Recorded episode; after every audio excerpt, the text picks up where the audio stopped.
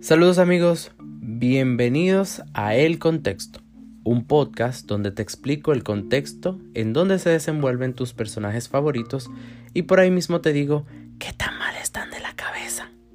Soy Fred Hidalgo, soy un entusiasta de la salud mental y amante de las series y las películas y en este episodio de El Contexto haré el análisis de la viscondesa Katani Bridgerton o Kate Sharma, que es el nombre con el que se le conocía de soltera, la protagonista de la segunda temporada de Bridgerton, una serie muy esperada después de ver lo, intensa que fue la primera temporada, ya entonces teníamos unas percepciones para esta segunda. Esta es una serie original de Netflix que está obviamente disponible en esta misma plataforma de streaming. ¿Ok? Aquí es donde te hago la advertencia de que mencionaré algunas escenas de la serie a fines de explicar mejor la conducta del personaje en cuestión y con esto motivarte a ver la serie. Este podcast está cargado de spoilers. Comencemos contextualizando qué es Bridgerton. Este es un drama de época que está ambientado en el mundo sexy, lujoso y competitivo de la alta sociedad de Inglaterra. La serie revela un mundo seductor y excéntrico repleto de reglas estrictas y luchas de poder dramáticas, donde nadie está realmente en un terreno firme. Ellos utilizan mucho el concepto del aesthetic, mostrando mucho la belleza y, la pulcritud de las escenas, el vestuario y demás. En el corazón del espectáculo de toda la, de toda la historia está la poderosa familia Bridgerton, la historia está basada en la serie de novelas que son las más vendidas de Julia King, eh, Queen, perdón, y en verdad no he visto, no he leído ninguna de las novelas, pero los comentarios, los reviews que he visto son muy buenos. Hoy hablaremos de Kate Marshall. Y porque Kate realmente para mí fue muy difícil poder decidir cuál de los personajes analizar. Quizá más adelante podría utilizar otros personajes como Penélope Anthony, eh, una, alguna otra de las hermanas como Eloís. Eh, cualquier cosa, por favor, me lo dejan en alguno de los comentarios por mis redes sociales y lo tomaré en cuenta. Pero hoy vamos a hablar de Kate Marshall. Ella es la revelación de esta segunda temporada de Bridgerton. Es la recién llegada joven que viene a Londres con la finalidad de asegurar el matrimonio por amor de su hermana menor Edwina. Kate es una joven inteligente, pero también testaruda, que no se deja engañar por nadie, incluyendo ahí al, a Anthony Bridgerton, el visconde. Su ingenio, que agudo y su naturaleza independiente la convierten en una fuerza singular en el mercado del matrimonio de 1814, que se supone es la época en la que se desarrolla la historia. Kate es una mujer hermosa de ascendencia india. Es interpretada por Simone Ashley, que tiene 26 años y está soltera. No la, no la actriz, aunque no sé de la, de la actriz, sino Kate, que está soltera. Lo que para esta época la convierte en una jamona, eh, como se refieren en República Dominicana a las solteronas, una jamona. Es una mujer con muchos atributos. Ella en la descripción de, su hermana eh, explica mucho de ella misma y pues ella refiere que ella habla muchos idiomas. Dice no solamente hablar inglés, que es el idioma en donde se, eh, se maneja o se crea Bridgerton, sino que también habla francés, latín, griego, maraní e hindustaní. También toca muchos instrumentos, la cítara, marulí y el piano forte. Y baila que para la época es importante, el cotillón, cuadrilla y vals. Lo más interesante de todo es que lo aprendió por sí sola. Por su crianza en un palacio en la India, no porque fuera de la realeza, sino porque su padre estaba allá y pues le daban esas condescendencias a ella, tuvo la oportunidad de aprender muchas cosas, dentro de eso cacería y a cabalgar. Y dice con mucho orgullo que busca ser tía y no un esposo, recalcando su deseo de que su hermana se case y ella no. Contextualizaré un poquito sobre la soltería en el contexto de la salud, en general y también la salud mental.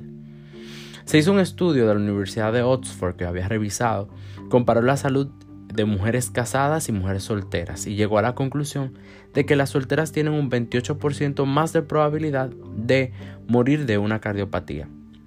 Pero también se encontró hallazgos donde se refería que la soltería podría tener un factor de riesgo en patologías de salud mental, donde las mujeres solteras son, tienen mayor riesgo de sufrir trastornos del estado del ánimo como la depresión, o cambios emocionales, también estrés y ansiedad, hasta se, ha ubicado en el contexto de la esquizofrenia.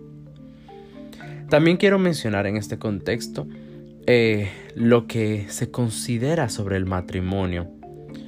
Y recordemos que el matrimonio surge en los años 4000 a.C. en la Mesopotamia, donde se institucionalizó la unión entre el hombre y la mujer. Este acuerdo mostraba los, bien, los tanto los derechos como los deberes que recibía la mujer.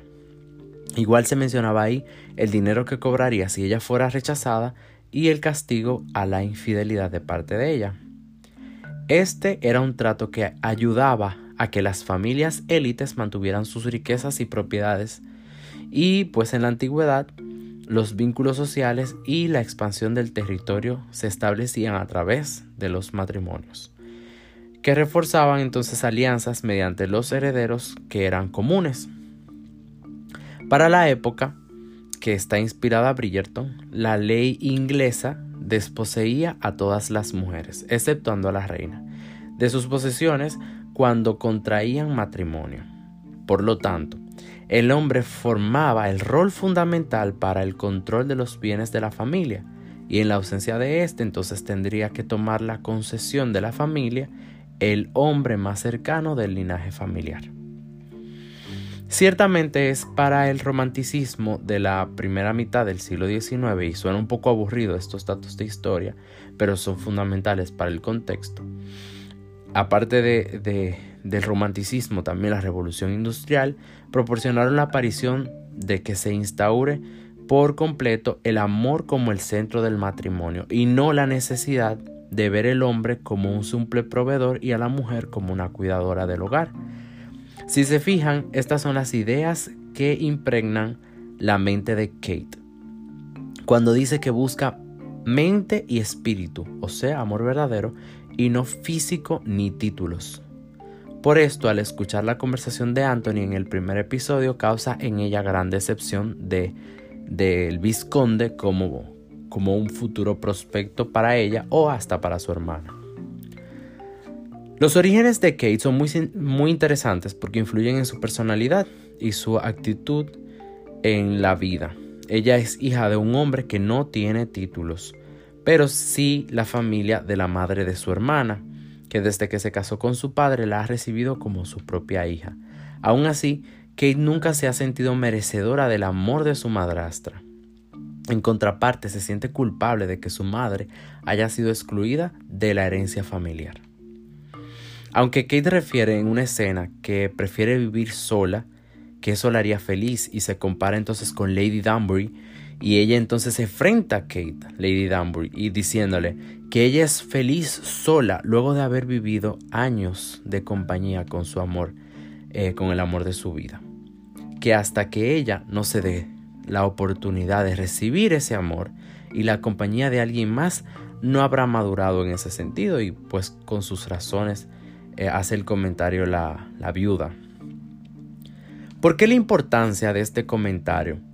Los seres humanos somos seres eminentemente sociales, por lo que en el contexto psicológico la, la, soledad es un fenómeno potencialmente estresante y es el resultado de las carencias afectivas, sociales y o físicas, sean estas reales o percibidas, que tienen un impacto diferencial sobre el fundamento de la salud física y psicológica de la persona. Nadie puede vivir solo y ser completamente feliz. Kate dice preferir la soledad, pero fíjense en la escena de la biblioteca donde refiere temer a los relámpagos y que la lluvia le recuerda a su padre porque él leía para calmar en las noches de, de tormenta. O sea, refiriendo de que a pesar de que ella prefiere la soledad, se siente a gusto con la compañía. Y entonces ella refiere en ese contexto insomnio, que no puede quedarse dormida. Eh, ese insomnio que ella refiere en esa escena es consecuencia de la ansiedad que le causaba la tormenta de esa noche, aunque hemos visto que varias escenas ella muestra dificultad para quedarse dormida igual que Anthony. No es el único momento de la serie donde se refiere a insomnio, que dicho sea de paso es una condición con afección multiorgánica que se puede clasificar de varias formas. Si clasificamos el insomnio en base al momento del sueño que más se afecta, lo podríamos dividir en un insomnio de conciliación o inicial, el insomnio de mantenimiento intermedio, el insomnio de despertar precoz o insomnio terminal, o también combinaciones de estos que lo llamamos insomnio mixto o cuando afecta a los tres, insomnio global. El que se ve afectado por la ansiedad, que es el caso de Kate, es el insomnio de conciliación o inicial. Por eso ella y Anthony encuentran tanto de noche para... y por qué tardan tanto eh, ambos en conciliar el sueño.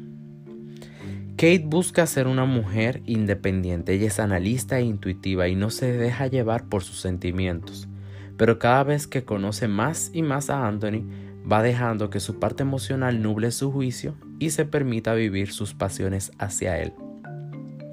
Hasta su hermana Edwina lo fue involucrando emocionalmente con el visconde Bridgerton, al punto que vive en un momento un frenesí. Hay una escena muy interesante cuando el vizconde se va acercando hacia ella, pero es para salir del salón, y su mano se queda temblorosa esperando ser tocada por él.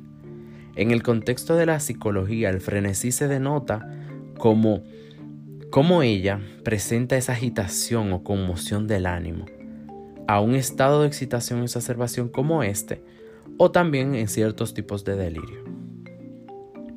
Yo creo que muchos pensarán que Kate trata de imponerse como una figura feminista, pero no es así. Es una mujer que va a favor de los roles que ocupa el hombre y la mujer en la sociedad, aunque participa de actividades que son en este contexto practicadas por los hombres, como en el caso de la equitación y la cacería, porque ser mujer no es un sinónimo de debilidad, refiere ella. Aquí quiero resaltar una frase que utilizó Lady Danbury hablándole sobre las opciones que tenía Kate en ese momento. Ella le dijo que las opciones eran independencia o amor. Y la cito, ¿qué más le queda a una mujer sino ella misma? En este discurso, Lady Danbury busca que Kate reflexione sobre la diferencia del deber y el deseo. Y pues em, el fin es motivándola a elegirse a ella misma, primero. Y como verán, al final se escoge a, sí misma y decide ser feliz en compañía de Lord Bridgerton, tomando el título más adelante entonces de, de viscondesa. ¿Y qué piensas tú? ¿Kate debió quedarse soltera y demostrar que podía ser feliz sola? ¿O crees que se dio las obligaciones, se dio a las obligaciones de la sociedad.